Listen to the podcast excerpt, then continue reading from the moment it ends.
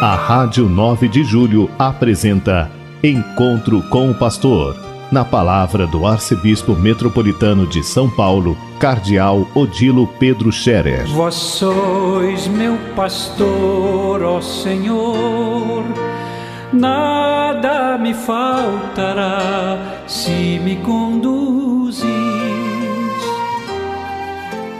Queridos ouvintes da Rádio 9 de Julho, saudação e bênção para todos vocês nesse dia 21 de fevereiro, hoje uma segunda-feira.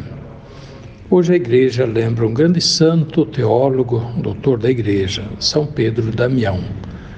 É um teólogo da Idade Média que teve grande influência na teologia, no pensamento, na reflexão teológica da igreja sobre a sua fé, sobre a Sagrada Escritura, sobre a vida da igreja.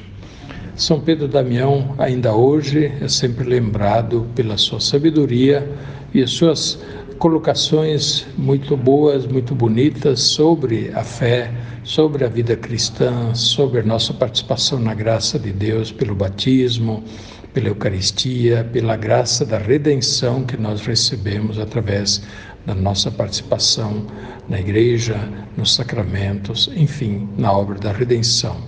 São Pedro Damião, grande teólogo, fiel à igreja, fiel à fé, que deu uma grande contribuição para a vida da igreja e ainda continua hoje sendo uma referência também para a teologia e para a reta explicação da doutrina da igreja. Que Ele interceda por nós, pelos teólogos, pelos pregadores, por todos aqueles que têm a missão de explicar corretamente a fé da igreja e a doutrina do Evangelho. Por falar nisso, devemos estar muito, muito atentos de qual fonte nós bebemos, porque há muitos que se apresentam como pregadores, como já no tempo de São Paulo, ele também se queixava na carta a Timóteo. Há muitos que se apresentam pregando o evangelho, criando divisões, eh, mais por vaidade própria, é, nós poderíamos dizer hoje para ter muitos seguidores no Facebook, no Instagram, enfim, para dizer que são os mestres e orientadores da igreja, mas não estão em comunhão daí com a igreja.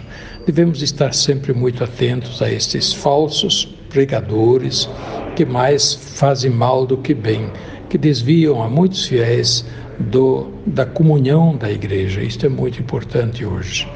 É, quando um pregador fala contra o Papa, fala contra os bispos, o seu conjunto, nós devemos estar muito atentos, desconfiar que este não está falando em nome da igreja, ele está pregando a si mesmo. É, um teólogo, um pregador, pode sempre fazer as suas observações sobre aquilo que ele acha que poderia ser diferente ou poderia ser visto diferente pela igreja, que para isso nós temos a liberdade, porém sempre na caridade, não no espírito de divisão, não no espírito de acusação, de condenação, de criar intriga, enfim, isso na igreja vai muito mal quando algum pregador, algum teólogo começa a pregar a si mesmo e não está em comunhão com a igreja e claramente se coloca em antagonismo, em contradição com o ensinamento da igreja, com o ensinamento do Papa. E, portanto, como nós temos hoje alguns pregadores que se dizem portadores, pregadores da verdadeira igreja e pregam contra o Papa Francisco, pregam contra o Concílio Vaticano II e pregam contra o conjunto dos bispos que estão em união com o Papa. E, portanto, como se o Espírito Santo tivesse abandonado a igreja, tivesse esquecido o Papa, tivesse esquecido o conjunto dos bispos em comunhão com o Papa, e de repente o Espírito Santo estivesse só com algum iluminado pregador solitário por aí, que acha que é o único que vai salvar a igreja, vai salvar a fé. Isso está tudo muito equivocado. Estejamos, portanto, atentos contra os falsos pregadores. Pensemos e perguntemos-nos sempre: será que ele está em comunhão com o Papa? Será que está em comunhão com a igreja? Nossa fé não é uma questão simplesmente de descoberta pessoal e individual. Nós cremos com a igreja. Destaco de novo: nós cremos com a igreja, não sozinhos, não sozinhos. E mais uma, nós cremos como crê a igreja, não sozinhos, não do meu jeito. Nós cremos como crê a igreja.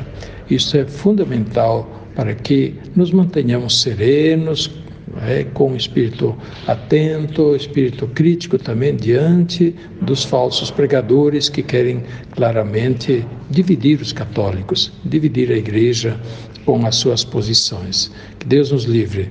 Não podemos fazer isto, dividir a igreja, seria como dividir o corpo de Cristo, é, introduzir feridas, é, lacerações no corpo de Cristo e isto nós não podemos nos permitir. É o que Jesus mais pediu na última ceia aos apóstolos: permaneçam unidos, permaneçam unidos em mim, é, e eu permanecerei em vós. Sozinhos vós não podeis nada. Eu estou com vocês, né? Vocês comigo, eu com vocês. Então sim, e o Espírito Santo não faltará a quem está unido à igreja. Que Deus abençoe a todos, abençoe também os doentes, a todos aqueles que sofrem.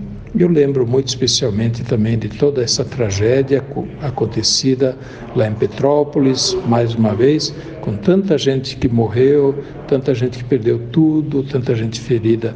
Sejamos solidários, sejamos solidários para socorrer as necessidades deste povo. E é, eu pedi para a Caritas da Arquidiocese abrir uma conta para doações em conta para serem enviadas para a Diocese de Petrópolis. O bispo de Petrópolis fez um apelo para que houvesse ajuda, doações, para, porque a necessidade é muito grande. A igreja, a diocese, as paróquias, as comunidades religiosas estão fazendo o que podem e precisam de ajuda para poder ajudar, ajudar para poder ajudar. E de longe, façamos a nossa parte.